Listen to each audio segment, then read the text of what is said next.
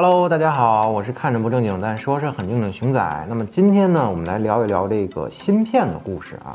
想必这两年呢，大家耳熟能详的就是疫情啊。那么作为一名中国人呢，不得不感叹我们国家对于疫情的有效治理和防范啊，让疫情呢在国内得到了有效的控制啊。而当疫情被有效治理及防范后呢，芯片短缺这四个字又来到了我们的耳边啊。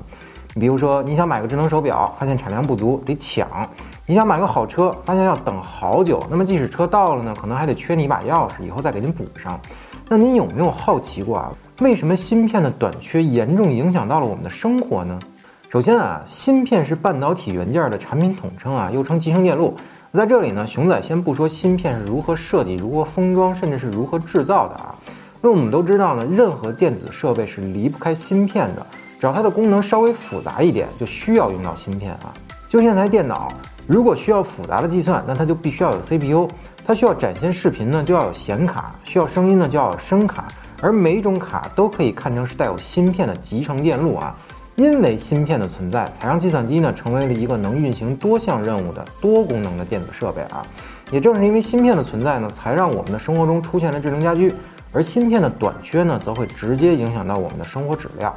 或许我们会经常听说某家企业突破了七纳米技术，某家企业呢又突破了五纳米技术。我们都知道啊，纳米是个长度单位啊。那么它能代表芯片的什么呢？我们一般说的这个七纳米芯片啊，指的是芯片的制成工艺，更是芯片电路中山级最小的宽度啊。那么通俗一点说呢，也就是纳米前的数字越小，代表的制成工艺呢也就越先进。相同尺寸的芯片表面呢，就可以容纳更多数量的晶体管，性能呢也就会越强。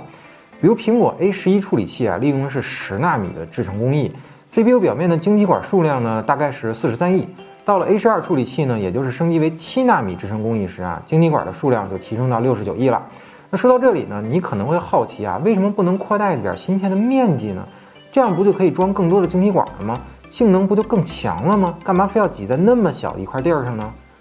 这是因为啊，不同的设备呢，要求的芯片工艺是不同的。我们都知道，现在的智能手机又小又薄啊，那么它的主板呢就不能太大，而主板呢则承载着一切手机需要运行的芯片啊。如果你把 CPU 做大了，那就意味着整个手机的主板设计就要变动，其他的元件呢也必然会受到影响啊，例如硬盘啊、内存啊、相机元件啊、电池啊以及其他芯片啊等等等等都需要改变。但其实电子行业啊是有自己的规定和技术标准的，什么元件多大尺寸、多大规格，都是已经有了设计规范的。而如今的芯片呢，体积越来越小，为其他的配件呢提供了更多的空间，所以才让手机实现了长时间的续航、高性能的照相、更大屏幕的尺寸等等等等效果啊。而汽车应用方面呢，也正是因为芯片的体积小巧，却有着高性能的表现，所以现在的车才能搭载越来越多的芯片，也越来越智能化啊。而说到芯片代工呢，相信你一定听说过台积电啊。但是从二零二零年的半导体芯片公司的最新排名来看啊，台积电仅排名第三，英特尔力压台积电和三星成为了世界第一啊。台积电呢，的确是全球芯片产业链中很大的供应商啊，甚至占据了全球百分之五十的市场份额啊。因为除了英特尔和三星能自行生产外啊，其余芯片厂商或多或少的要由台积电来进行代工。并且据可靠消息啊，英特尔下一步呢会把 CPU 业务外包给台积电代工，因为台积电的技术呢已经足够强大了。那么目前来讲呢，台积电已经有了五纳米工艺芯片啊，预计在明年呢会研发出三纳米芯片，甚至连苹果都已经跟台积电预约好了三纳米芯片的采购事宜啊。但就在今年的六月三十号，三星呢率先于台积电发布了全球首颗三纳米存储芯片啊，打了台积电一个措手不及。但是熊仔并不认为三星就能赢过台积电啊，这里非常值得思考。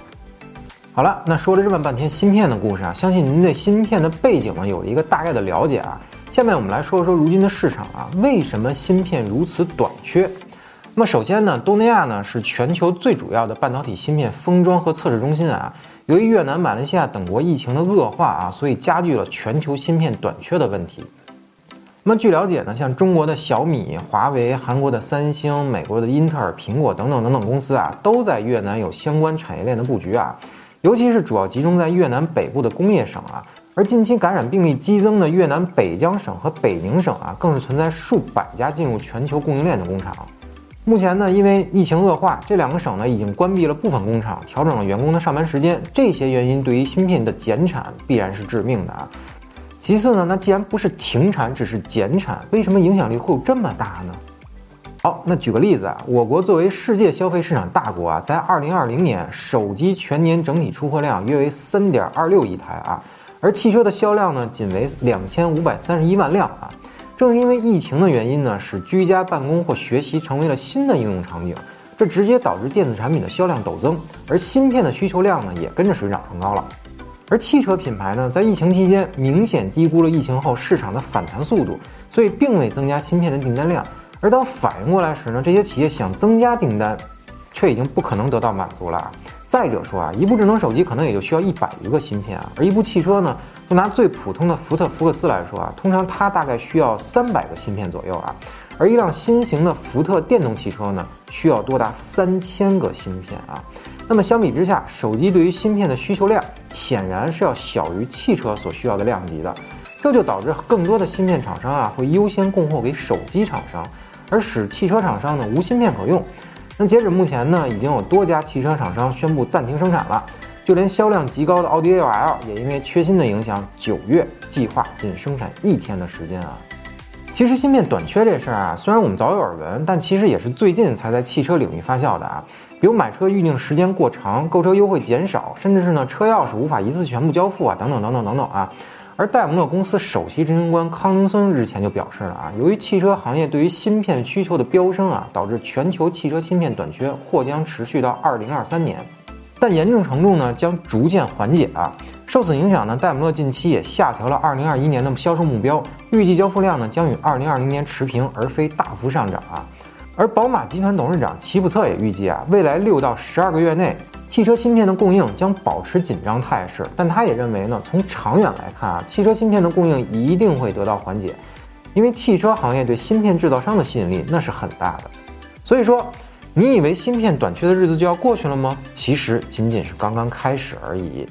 好了，本期节目就先到这里。如果您对芯片短缺这事儿有什么看法的话，欢迎通过评论区与我们互动。最后呢，还是小广告环节，欢迎大家一键三连、点赞、加关注支持我们。咱们下期再见，拜拜。